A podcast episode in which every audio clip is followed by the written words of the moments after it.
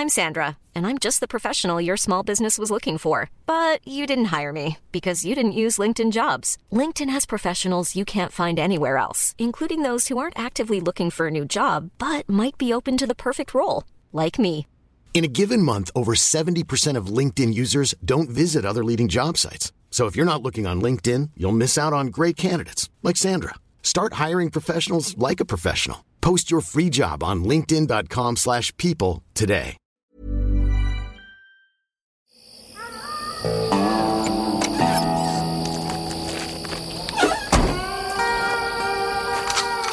Die 100 besten Filme aller Zeiten.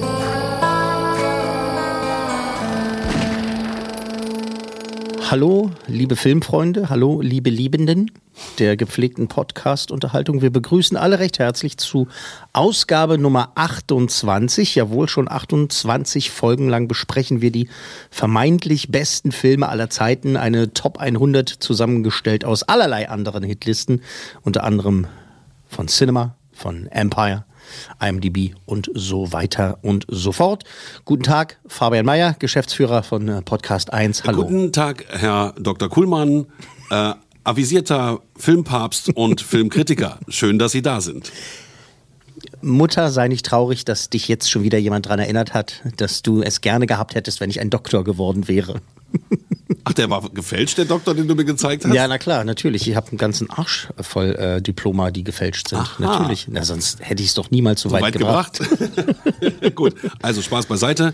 Ich habe keinen Doktortitel. Film. Wir haben mehrere neue, ne, was mehrere neue Filme, sage ich schon. Wir haben viel zu besprechen, das wollte ich sagen. Danke. Nicht mehrere neue Filme. Ich So muss mich konzentriere er sich. Genau. Jawohl. Feedback gerne jederzeit über kontakt at podcast-1.de sowie Jana R. Name von der Redaktion geändert. Gar nicht geändert, ist egal. Die hat uns geschrieben, ich habe bisher alle Filme mitgeschrieben und die, wo ich noch nicht kannte, super, die, wo ich noch nicht kannte, sogar schon nachgeholt. Eine schöne Liste, aber ich möchte sagen, bisher fehlen mir meine Lieblingsfilme. Naja, kann man doch mal sagen. Und ich kann mir nicht vorstellen, dass, jetzt kommt's, Dirty Dancing oder Titanic eine höhere Platzierung haben als wie Filme von Steven Spielberg oder so. Meine Frage, kommen denn noch Filme, die nur durch Popularität bewertet werden?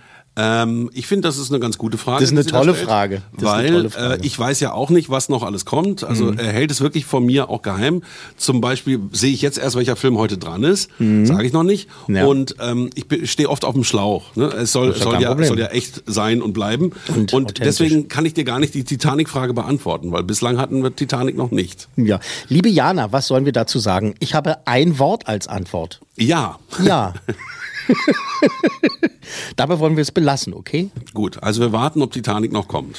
Wir warten, ob Titanic noch Was war kommt. das andere? Dirty, Dancing. Dönksi Ja. Dengsi. Dönksi Dönksi Dengsi. Na gut, äh, der Soundtrack ist auf jeden Fall in jeder ähm, wichtigen Filmliste mit drin. Jetzt habe ich das so gut gefunden, nur mit einem Nichts Wort zu zu antworten. Okay, und jetzt gut, haben wir schon ja, wieder ein bisschen okay, mehr gesagt, okay. als wir wollten.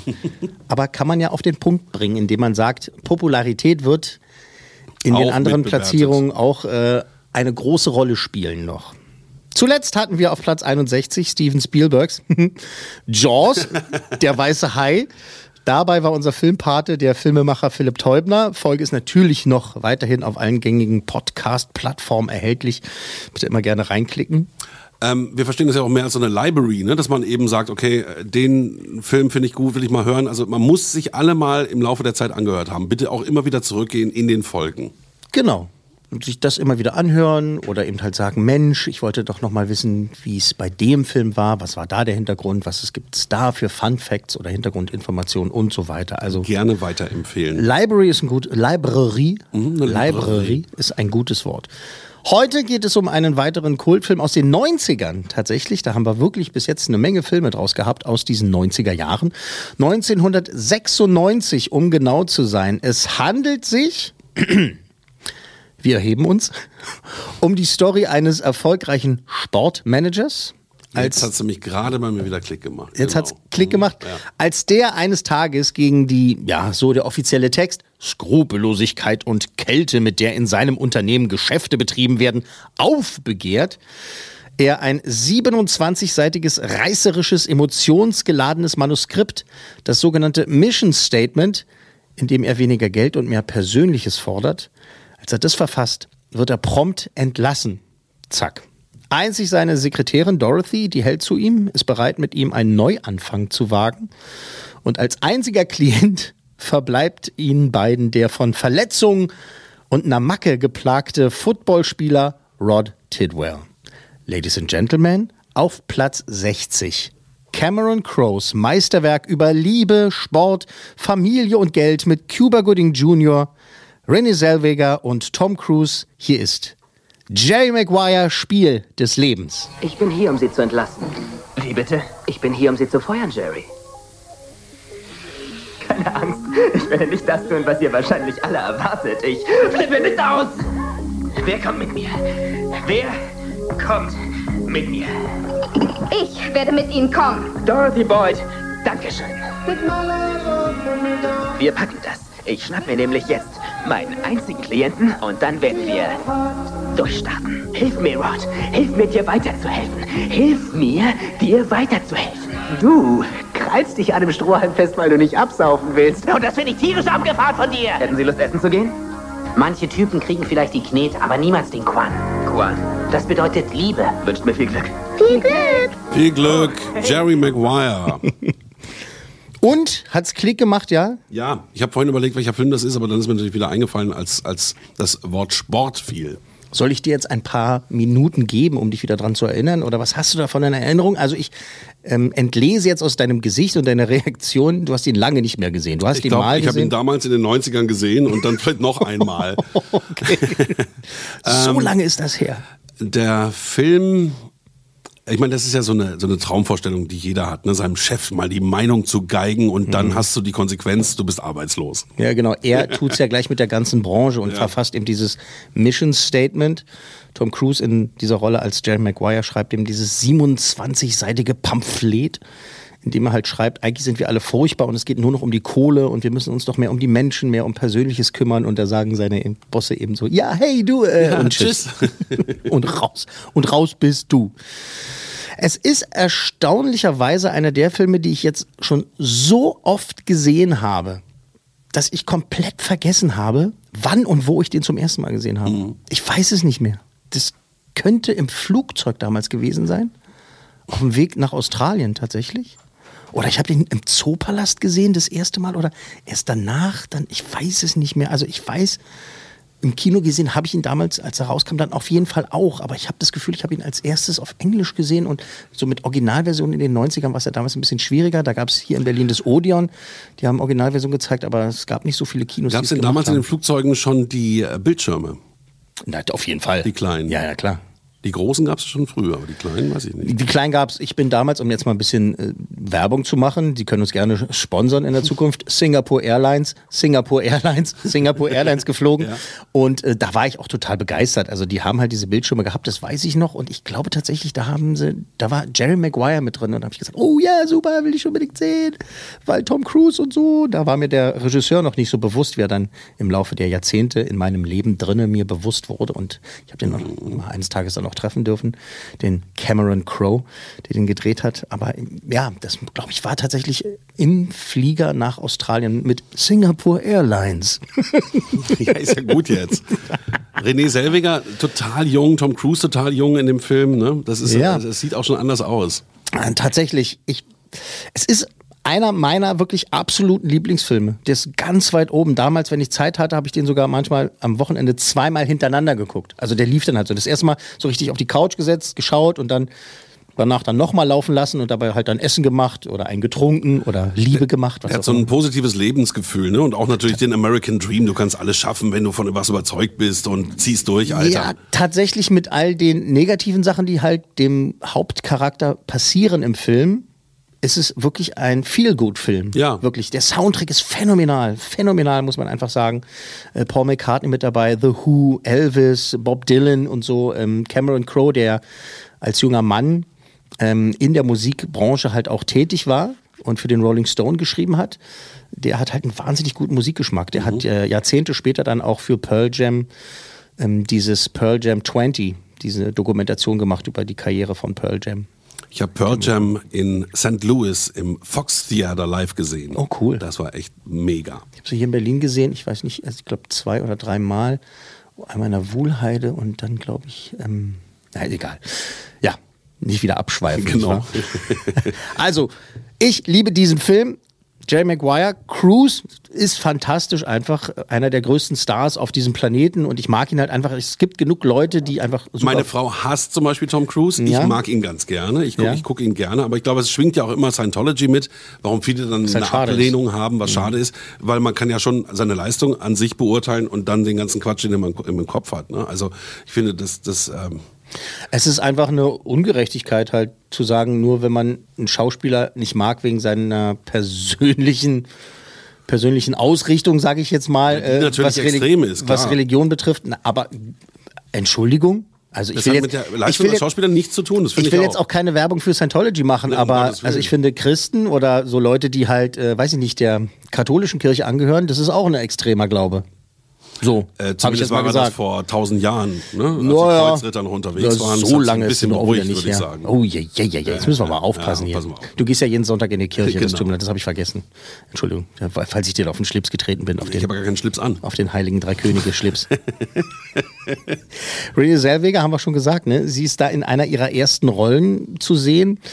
Ganz besonders toll ist der kleine Jonathan Lipnicki, der ihren Sohn spielt. Und der inzwischen ist der witzigerweise Mixed Martial Arts Kämpfer. Wirklich? Ja, der kleine Bengel, Um der ist, als- Willen. wie heißt das heutzutage? Er ist super ripped, ja, also durchtrainiert und ist halt voll, voll die Maschine geworden. Und dann natürlich als Roger Tidwell, als einziger Klient, den Tom Cruise da mit seiner neuen kleinen Firma hat, Cuba Gooding Jr. Auch super. Superst, würde ich sogar sagen. Wir gehen in die Fun Facts. Ich haue jetzt hier so ein paar Sachen raus. Herr Meier wird stellvertretend für unser Publikum drauf Immer reagieren. nicken, ja? Immer nicken oder sagen, Ja, was, wer was? hätte das gedacht? Also, beginnen wir mit dem Regisseur. Kurz zuvor hatte Regisseur Cameron Crowe seinen Film übers Musikbusiness zur Grunge-Ära gemacht. Singles, gemeinsam einsam. Der war aber weitem nicht so erfolgreich gewesen, wie das Studio und vor allem Cameron sich das erhofft hatte. Die Kritiken waren ganz gut. Ähm, bei einem Budget von 9 Millionen und einem Einspiel von 18,5 Millionen war das Budget So zwar- gerade erfüllt, ja. war wieder drin, aber Crow hatte eben sich da viel mehr erhofft. Und die meisten seiner neuen Hollywood-Freunde, die er sich da gemacht hatte, die sind auch einer nach dem anderen sozusagen abgewandert. Quasi so von ihm abgewendet haben sie sich. Nach Weil dem der Motto. Erfolg nicht groß genug war. Weil der Erfolg was? nicht groß genug war. So nach dem Motto, du, äh, ja, weißt du, also, naja, wir melden uns dann irgendwann mal wieder bei Ja, dir. bis dann. Tschüss, mach's gut. Tschüss, ruf du uns nicht an, wir rufen dich an. Und irgendwann stand er quasi allein auf weiter Flur. Und da kam ihm die Idee, doch einen Film über genau dieses Gefühl zu machen. Wenn man von Kollegen und Freunden und allen guten Geistern verlassen herausfinden muss, wie das Leben dann weitergeht. Er musste sich überlegen, was mache ich in meiner Karriere? Er hat den wirklich tollen Film gemacht, Say Anything. Der heißt, glaube ich, auf Deutsch, haha, irgendwie Teen Lover. Ähm, ist- das, wirklich, das war nur gar kein Erfolg, aber der hat da sehr gute Kritiken für bekommen. Und da gibt's eine Szene, da steht John Cusack, der da die Hauptrolle spielt, mit seiner Boombox, also seinem Kassettenrekorder auf einem Auto und spielt seiner großen Liebe vor In Your Eyes von Peter Gabriel. Und das ist in anderen Filmen tausendmal nachgemacht worden, diese eine Szene. Aber danach kam Singles und der war nicht so erfolgreich, wie gesagt, und dann stand er alleine da. Dann hat er außerdem ähm, ein Foto in der Zeitung gesehen eines Tages von einem Sportler und seinem Agenten, zwei unterschiedlich große Typen mit ganz knalligen T-Shirts, die so aussahen, als würden sie es mit der ganzen Welt aufnehmen. Und auch das hat ihn weiter inspiriert und eben auf diesen Gedanken gebracht, seine nächste Geschichte in der Sportagentenwelt anzusiedeln. Und zack, so war die Idee zu Jerry Maguire geboren. Die zweite Inspiration, ja, Aber bitte? wie ist dann die Geschichte entstanden? Er hat sich dann hingesetzt und hat Ach, äh, es tatsächlich? geschrieben. Was ihn noch alles dazu inspiriert hat, das, dazu kommen wir jetzt tatsächlich. Denn die Inspiration für Jerry Maguires Charakter kam von dem echten Sportagenten Lee Steinberg, der auch als Berater bei dem Film fungiert hat. Der hat auch mitgespielt. In der Szene stellt er Jerry dem Footballer Troy Aikman vor, der im echten Leben ein Klient wiederum von Steinberg war. Dü, dü, dü, verstehen wir. Eigentlich sollte dieser äh, Steinberg auch eine größere Rolle bekommen als Jerrys Bruder sogar und in einer Szene mit äh, Jerrys Junggesellenabschied da so ein paar böse Geschichten über seinen Bruder erzählen. Aber der hat das abgelehnt. weil er nicht als Bösewicht rüberkommen wollte und bis zum heutigen Tag erzählte wohl gerne immer wieder, dass er wohl einer der wenigen sei, die eine Szene mit Tom Cruise abgelehnt haben. Er gesagt hat, nee, mach ich nicht, sonst denken alle, ich bin böse. Da kam die Inspiration für Jerry Maguire her. Die Inspiration für Jerrys einzigen Klienten, Rod Tidwell, die kommt teilweise von dem Spieler Tim McDonald, der war bei den San Francisco 49ers. Und der genau so eine Szene wie äh, im Film, in der er mit seinem Agenten durch so eine große Hotelhalle läuft, mit allen Sportvereinen, um da einen coolen Eindruck zu hinterlassen. Das ist eine ganz wichtige Szene in Jerry Maguire. Das hat er tatsächlich selber erlebt und deswegen ist diese Szene auch im Film. Und außerdem hat Tim McDonald wohl auch diesen Spruch, für mich zum Schotter, show me the money, erfunden. Ganz wichtiger Satz, später mehr dazu, sehr wichtig. Fast vier Jahre lang hat Cameron Crowe an dem Drehbuch geschrieben. Vier Jahre. Beachtlich, das ist ja. schon für manche Drehbücher eine sehr, sehr lange Zeit. Für andere, ne, die lassen sich noch mehr Zeit ähm, und werden dann gar nicht gemacht. Aber er hat halt vier Jahre dran geschrieben. Und er hatte schon am Anfang sofort eine genaue Vorstellung, wer diese Rolle spielen sollte, Jerry Maguire. Und zwar, Tom Cruise. nee, Tom Hanks. Ich wollte nämlich fragen, es ist ja top besetzt. Also Mhm. auch wenn er davor, sagen wir mal, einen leichten Flop gemacht hat oder einen Film, der nicht so super lief, Mhm. äh, hat er ja die besten Schauspieler bekommen. Tom Cruise war zu dem Zeitpunkt absoluter Megastar, auf jeden Fall schon.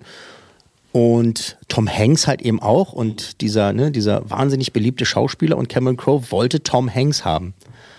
Nun hat er vier Jahre lang an diesem Drehbuch geschrieben.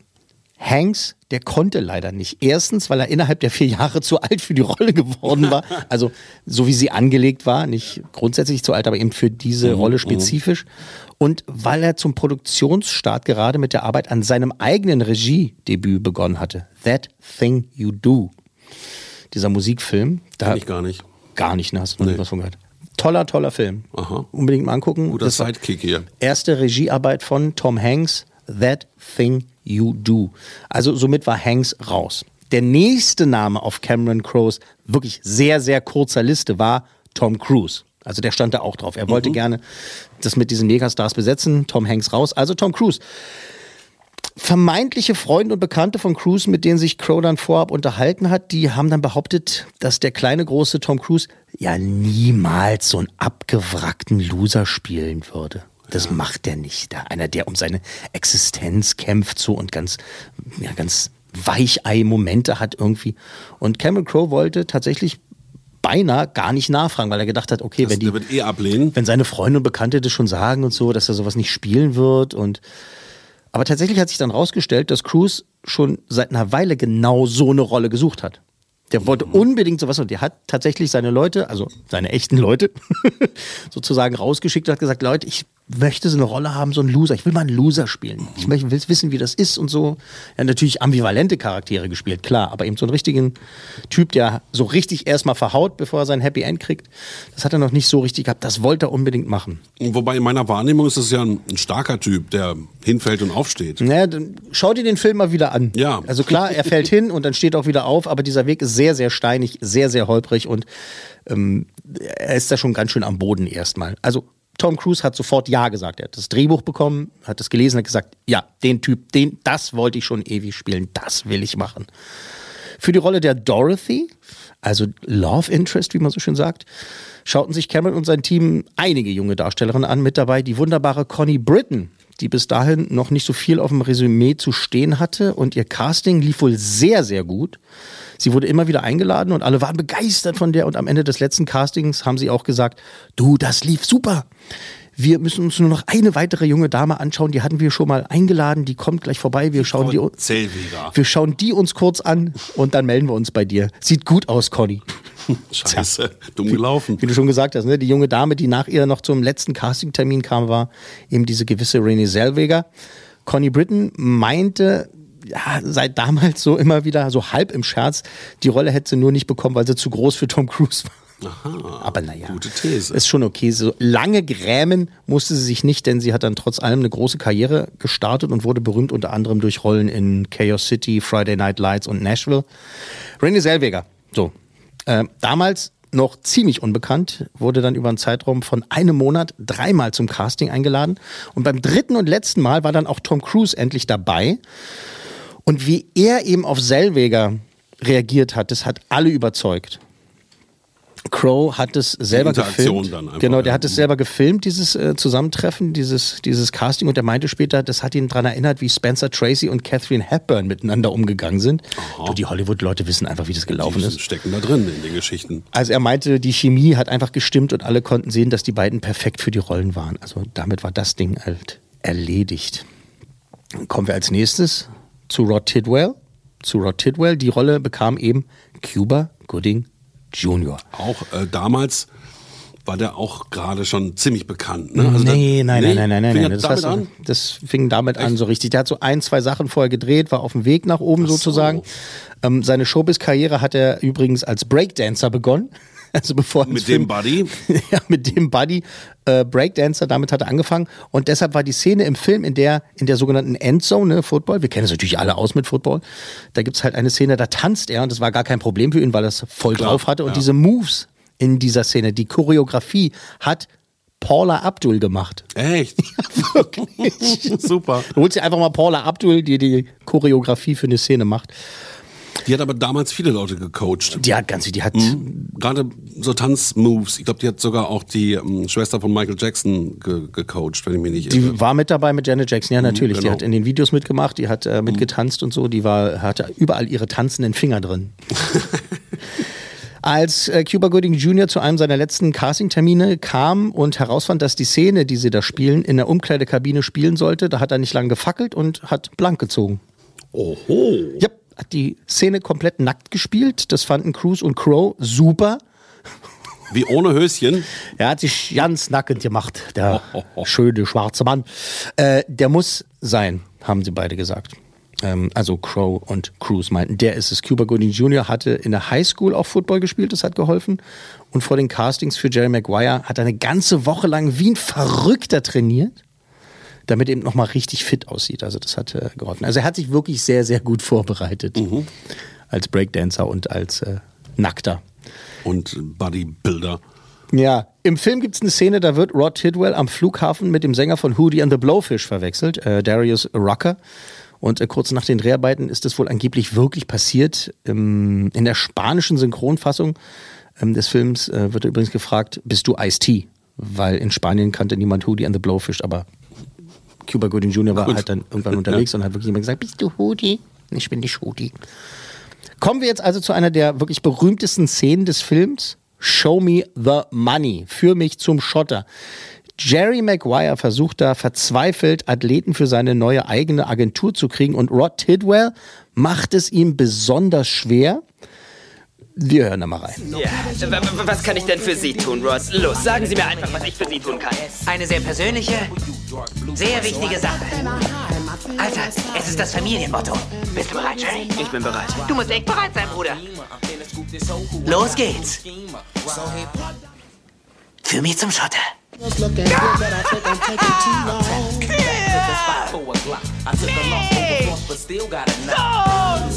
Schotter! Ist das nicht ein super Gefühl, das zu sagen, Jerry? Sag das einmal mit mir zusammen. Ich führe Sie zum Schotter. Oh nein, nein, das war ja wohl noch nichts, Jerry. Du musst es sagen und dabei das Feeling haben, Bruder. Hey, ich hab Bob Sugar auf der anderen Leitung. Der kann es bestimmt sagen. Ja, ja, nein, ich führe Sie zum Schotter. Nein, nicht ich führe sie. Hörst du für mich zum Schotter? Führe mich zum Schotter. Ja! Lauter! Führe mich zum Schotter. So ist es, aber du musst die Scheiße rausschreien. Führe mich zum Schotter. Ich will dich fühlen, Jerry. Führe mich zum Schotter. Schreib's lieber raus. Führ mich zum Schotter! Führ mich zum Schotter! Liebst du diesen schwarzen Bruder? Ich liebe diesen schwarzen Bruder. Führe mich zum Schotter. Ich liebe meine schwarzen Brüder. Ich liebe meine schwarzen Brüder. Wer ist dein Lieblingswichser, Jerry? Sie sind mein Lieblingswichser. Was wirst du tun, Jerry? Führe mich zum Schotter. Ja. Ich gratuliere, du bist immer noch mein Agent. ähm, nur zur Erklärung, wenn, also ihr habt es ja nicht gesehen. Er sitzt im Großraumbüro und, ähm, Alle anderen kriegen das mit. und Cuba steht in seiner Küche und tanzt. Genau. das Schöne ist, das war jetzt die Originalversion, wie wir alle mitbekommen haben. Wir schauen uns, äh, beziehungsweise es war die deutsche Fassung. Entschuldigung. Ah, gute Idee. Habe ich mich versprochen. Das war die deutsche Fassung. Und jetzt hören wir uns dieselbe Szene nochmal im Original an. Es ist die Szene, so als kleiner Spoiler für das Ende dieses Podcasts, es ist die Szene, für die dafür gesorgt hat, dass Cuba Gooding Jr. mit dem Oscar ausgezeichnet wurde. Hier ist nochmal, führ mich zum Schotter, show me the money. Yeah, what, what, what can I do for you, Rod? You just tell me what can I do for you? It's a very personal, very important thing. Hell, it's a family motto. Are you ready, Jerry? I'm ready. Just want to make sure you're ready, brother. Here it is. Show me the money. Spot for a Glock. I took a loss over frost, but still got a knock. Money!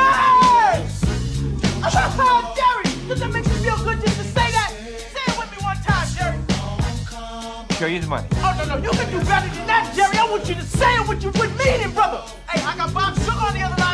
I better hear you say it. Yeah, yeah, no, no, no. Show you the money. Not, not show you. Show me the money. Show me the money. Yeah. Louder. Show me the money. That's it, brother, but you got to yell that shit. Show me the money. I need to feel you, Jerry. Show me the money. Jerry, you better yell. Show me the money.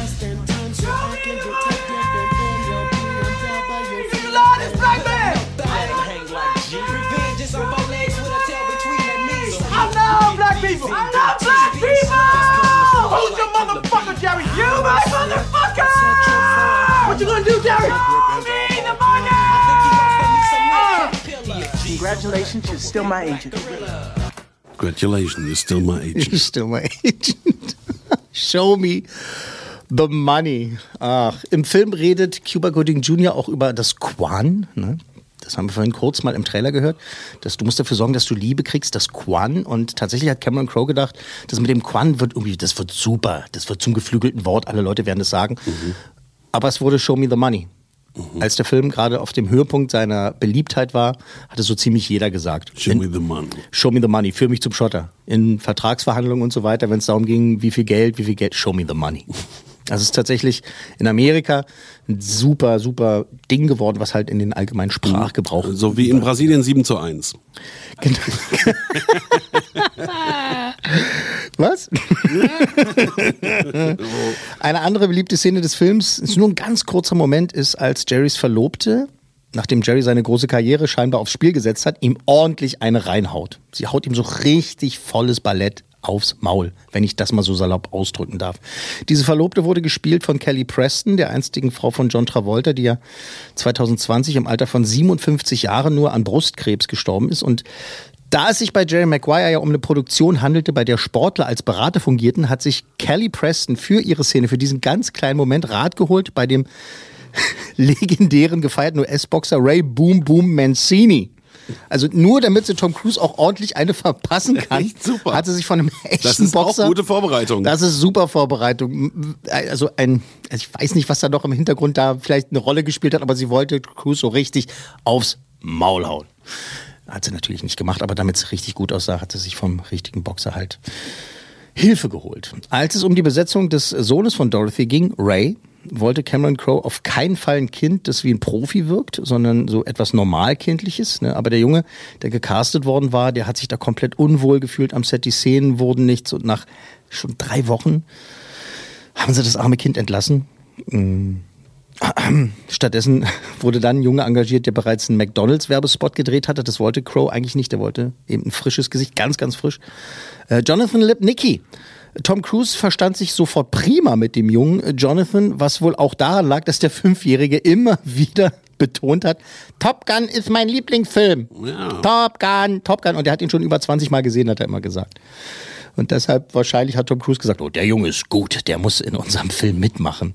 Der Look von Ray im Film ist genau der Look, den Jonathan quasi von zu Hause mitgebracht hat. Also dieses ganz süße, stachelige, blonde Haar und äh, Brille. Da hat Cameron Crowe ihn gesehen und gesagt, das, wir machen gar kein Kostüm, Make-up und sowas. Komm einfach, wie du bist und wir machen das schon Come, so. Das ist, come as you are. Come as you are und das sieht schon toll aus. Die Szene im Film, wenn Ray zu Jerry, der sagt zu ihm einfach so, das menschliche Gehirn wiegt 3,6 Kilo. einfach so. Okay. so gesagt. Das kam auch direkt von Lipnicki. Der, ist so rumgelaufen, hat so interessante Fakten übers Leben erzählt und Cameron Crowe hat gesagt, oh, das ist ein guter Satz, den bauen wir in den Film ein. Einfach so. Cameron Crowe wollte gern, dass sein Lieblingsregisseur Billy Wilder ähm, auf dessen das Apartment auch teilweise die Romanze hier von Jerry und Dorothy basiert, dass Wilder im Film mitspielt.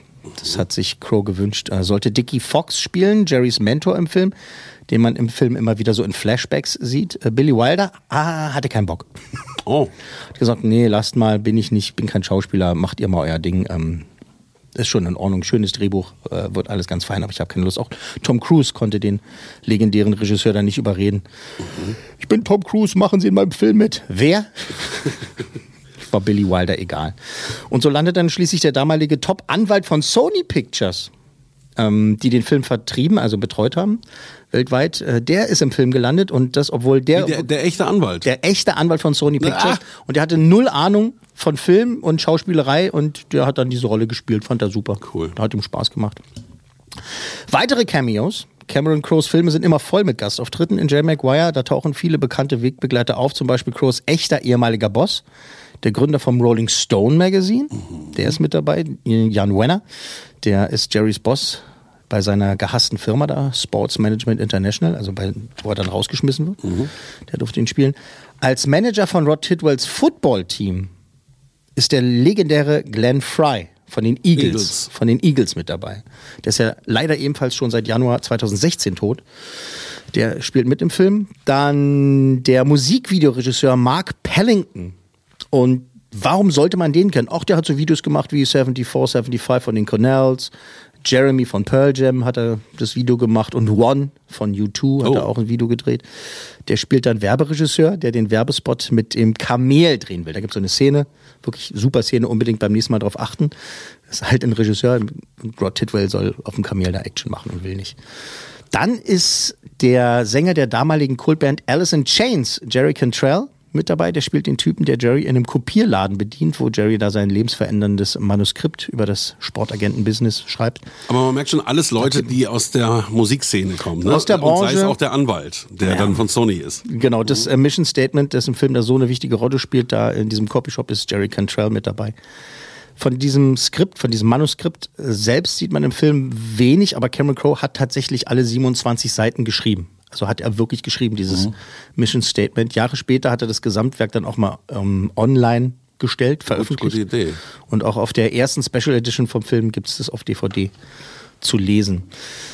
Ähm, natürlich bei so einem Film, wo es äh, um Sport geht, äh, ist jede Menge Product Placement mit dabei, mit circa 25 verschiedenen Firmen, die da auf der Leinwand zu sehen sind. Und eine dieser Firmen war oder ist Reebok.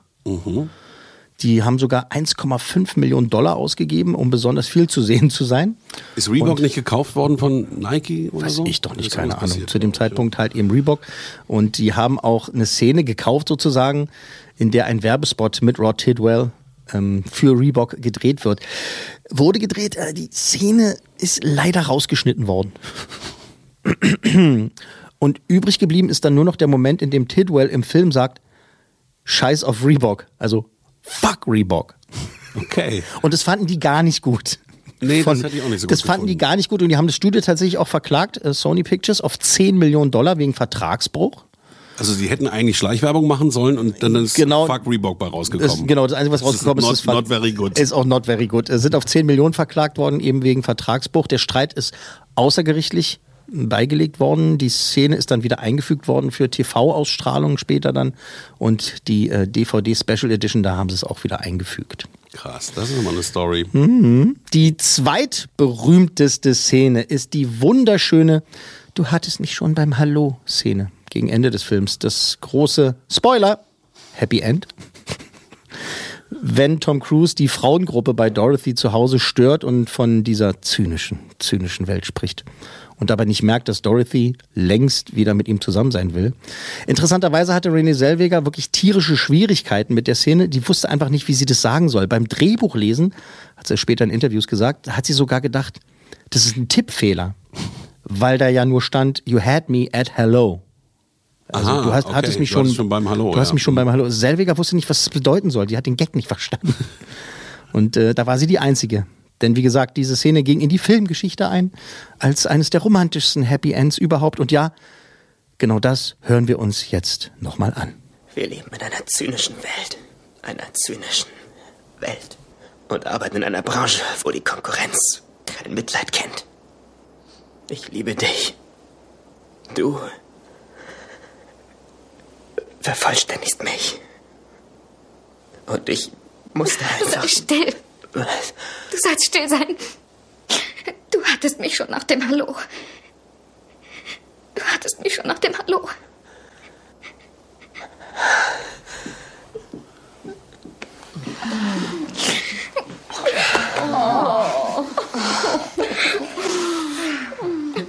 Das ist die beste Gesprächsgruppe, bei der ich jemals war. Also die Es ist Situation nicht ist, dass da gerade so eine, so eine äh, Psychogesprächsgesprächsgruppe ist. Ja, genau, diese Frauengruppe. Genau, ja. Die sitzen da, unterhalten sich, wie schlimm die Männer sind. Und Dorothy hält auch kurz vor, vor, vorher so eine kleine Rede, Mhm. in der sie halt äh, sagt, so, ich liebe mein Mann oder ich vermisse meinen Mann, Männer sind toll eigentlich und so. Und da kommt ihr halt rein und macht es halt. Aber es ist halt eben witzig, dass sie das erst gar nicht verstanden hat. Kosten des Films? Ähm, Was meinst du? Tom Cruise wird ein bisschen was gekostet haben. Ich sag mal, äh, 90er muss man runterrechnen, 40 Millionen. Nicht schlecht. 50 Millionen Dollar hat der Film gekostet. Inflationsbereinigt so 87,42 Millionen Dollar hat er Mhm. Weißt du, wie gekostet. viel Tom davon bekommen hat? Nee, das weiß ich nicht. Seine Gage war aber nicht so hoch tatsächlich wie bei anderen Filmen, Mhm. weil er eben das unbedingt machen wollte. Ein Spielergebnis weltweit? Komm. 100, 110. 110. Ne? Wie einer 110 Millionen damals? Oder ist diese Zahl dann eigentlich Wir erinnern uns, er Ja. hat 50 Millionen gekostet. Weltweites Einspielergebnis 274 Millionen Dollar, lalala. Sonst wäre er auch nicht in der Liste hier gelandet. Naja, auch manchmal haben wir ja auch Filme, die haben nicht so viel Ja, eingespielt. stimmt. Umgerechnet wären es heutzutage so 480 Millionen da eingespielt. Das ist nicht schlecht. Inflationsbereinigt fast eine halbe Milliarde. Was haben die eigentlich für einen Schnitt? Sagen die, also wir investieren 80 und wollen 160 raus? Oder also immer das Doppelte? Oder Naja, wenn ein Film allein Produktionsbudget 50 Millionen hat, heutzutage ist es so, musst du tatsächlich fast genauso viel äh, einrechnen für die Werbekosten. Wie die Kosten Mindest- des Films sind? Mi- Mindestens Ja. die Hälfte eigentlich. Und äh, also wenn der 50 Millionen Budget hatte, kannst du so mit 60, 70 Millionen dann schon rechnen, also dass es gekostet hat. Mhm. Und dann Alles insgesamt das mit- Doppelte mit- einnehmen, damit die sagen, es war ein Erfolg. Du musst immer mindestens das Doppelte einnehmen, damit es ein Erfolg ist. Also was Gemein. heißt, damit es halt ne, plus minus null eigentlich hm, brauchst du schon. Das ist eine schwierige Sache. Deswegen Ja. es ist es so absurd heutzutage, ne? wenn halt ein Film irgendwie und so ein möchte gern Blockbuster irgendwie spielt 200 Millionen Dollar ein und dann Mhm. Hat sagt aber auch aber 110 gekostet. ja, genau, dann sagt die Produktionsfirma so, ja, schade, ist ein Flop. Wie so ein Flop? Na, der hat 150 gekostet. Mhm, Ne? Und wenn man dann halt so Filme hat wie Endgame, ne, Avengers, ne, die kosten 200, 250 Millionen Dollar. Mhm. Unfassbar. Werden dafür Da ausgegeben. musst du Und eine Milliarde einnehmen. Na, der hat 2, wie viel eingenommen? 2,5 das Milliarden? auf die 12. 2,5 Milliarden? Ähm, Ich habe auch letztens gehört, in irgendeinem Interview habe ich glaube ich gehört, dass die gesagt haben, dass inzwischen Hollywood-Schauspielerinnen mehr umsetzen als die Männer. Da hat sich auch was verändert. Das ist ganz interessant alles. Ja, ist es so? Ja. Na, kann ja sein. Ich weiß, als es damals losging und so Demi Moore war so die erste, die so 20 Millionen Mhm. gekriegt hat für einen Film als Frau. Was halt, die hat auch so eine Star Power gehabt, während Arnie halt schon längst ne, so viel Kohle gekriegt hat für einen Film, damit er überhaupt mal über die Leinwand huscht. Hat es eine Weile gedauert, bis die Frauen endlich mal wenigstens da so ein bisschen dieselbe Kohle. Aber das sich ist auch wieder Glück eingebrochen. ja. Das, naja, ist aber auch wieder eingebrochen. Ne? Da gab es ja diese Geschichte vor ein paar Jahren irgendwie, dass an einem Film, ich, war es mit Mark Wahlberg oder was? Der, er hat so und so viel Geld bekommen und seine weibliche ähm, Mitdarstellerin hat viel weniger gekriegt Ja, und dann hat das ist ja noch tut mir oft leid, das so, ist jetzt ne? gerade gefährliches Halbwissen, aber da gab es ja so ein riesen, riesen Ding, dass er dann seine Kohle auch zurückgegeben hat und so. Also da ist noch viel im Argen, da bei muss noch House viel of gemacht. Cards war es ja auch so, dass das Dings wahnsinnig abgeräumt hat und die. Kevin Spacey, Ja, genau. wo ist denn der heute? Ja, eben, wo ist denn der heute? Na gut, da ging ja auch MeToo gerade los, ne? Der ist jetzt ein bisschen woanders. Also, Jay Maguire, zurück zu Jay Maguire. Der ist insgesamt für fünf Oscars nominiert worden. Inklusive bester Film, bestes Drehbuch, bester Schnitt, bester Hauptdarsteller. Tom Cruise war nominiert. Und bester Nebendarsteller, Nominierung für Cuba Gooding Jr. Tom ging leer aus, aber Gooding Jr. schlug in dem Jahr folgende Kaliber. William H. Macy, Edward Norton, James Woods und Armin Müller-Stahl, die waren da nominiert in dem Jahr.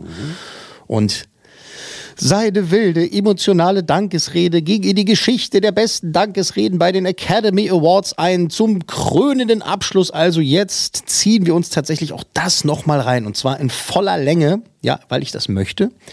Cuba Gooding Jr. bei den Oscars 1997. And the Oscar goes to Cuba Gooding Jr. and Jerry Maguire.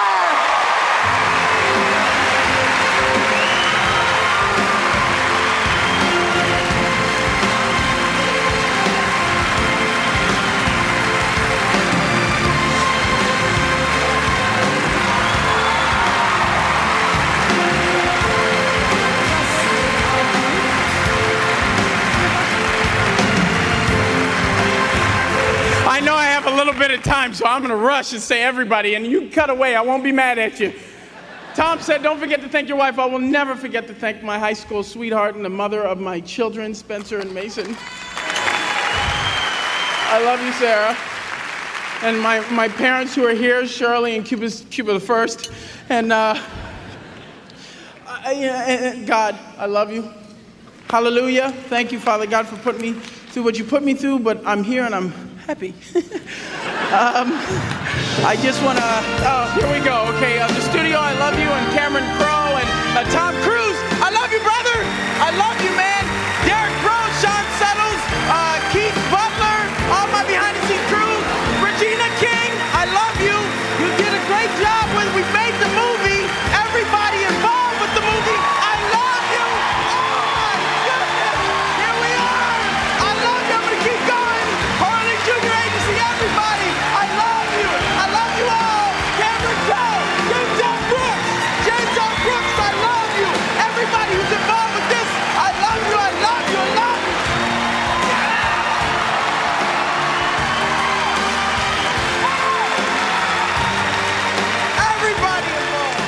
Ah, geile Nummer. Geil, oder er hört einfach nicht, er kommt ja auf die Bühne und sagt noch so, ich weiß, ich habe nicht viel Zeit, aber Ja. selbst wenn ihr die Musik spielt, um damit ich weggehe, ist mir egal, ich verzeihe euch das, äh, ist, ist kein Problem.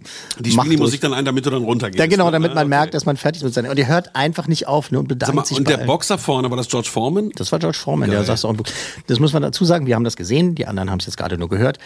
Er ist ja quasi schon fertig, soll von der Bühne gehen und dann gibt's aber noch Standing Ovations. Ne? Die Ja. Leute stehen halt auf, weil er, es ist einfach so mega ansteckend, ne? dass er halt wirklich so, sich so freut. Ne? Andere kommen ja auf die Bühne und sagen so, ja, also ich möchte halt thank you. sagen, wir haben eine Verantwortung als Schauspieler, wir müssen die Umwelt retten und den Planeten und so. Und, Und er geht voll ja, ab. Und er geht halt einfach ab und sagt, wie geil ist das denn und freut sich halt. Ne? Also, und das ist einfach schön. Es ist einfach schön, muss man einfach sagen. Cameron Crowe's Jerry Maguire, das Spiel des Lebens, unser Platz 60 bei den 100 besten Filmen aller Zeiten. Das war's für diese Ausgabe. Jerry Maguire ist, finde ich, ein perfekter Film für so einen Sonntagnachmittag zum Beispiel oder auch Ja. Abend. Also Gucken wir mal vielleicht wieder an. Klappt's ja mal wieder. Ne? Danke an Herrn Meyer. Dankeschön. Danke an Herrn Kuhlmann. Beim nächsten Mal werden wir wieder eine Filmpatin haben. Jawohl, eine junge Dame, die sich hier auch schon mal die Ehre gegeben hat. Zusammen feiern wir einen Film ab, der wirklich, ja, einzigartig ist. Einzigartig und abartig. Und laut und vulgär und einfach geil und einfach Kult. Das war die 100 besten Filme aller Zeiten. Eine Podcast 1 Produktion.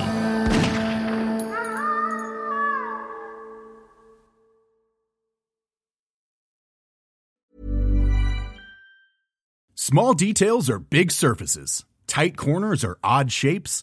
Flat, rounded, textured, or tall. Whatever your next project, there's a spray paint pattern that's just right. Because Rust new Custom Spray 5 in 1 gives you control with five different spray patterns. So you can tackle nooks, crannies, edges, and curves without worrying about drips, runs, uneven coverage, or anything else. Custom Spray 5 in 1. Only from rustolium Hi, I'm Daniel, founder of Pretty Litter. Cats and cat owners deserve better than any old fashioned litter. That's why I teamed up with scientists and veterinarians to create Pretty Litter. Its innovative crystal formula has superior odor control and weighs up to 80% less than clay litter. Pretty Litter even monitors health by changing colors to help detect early signs of potential illness. It's the world's smartest kitty litter.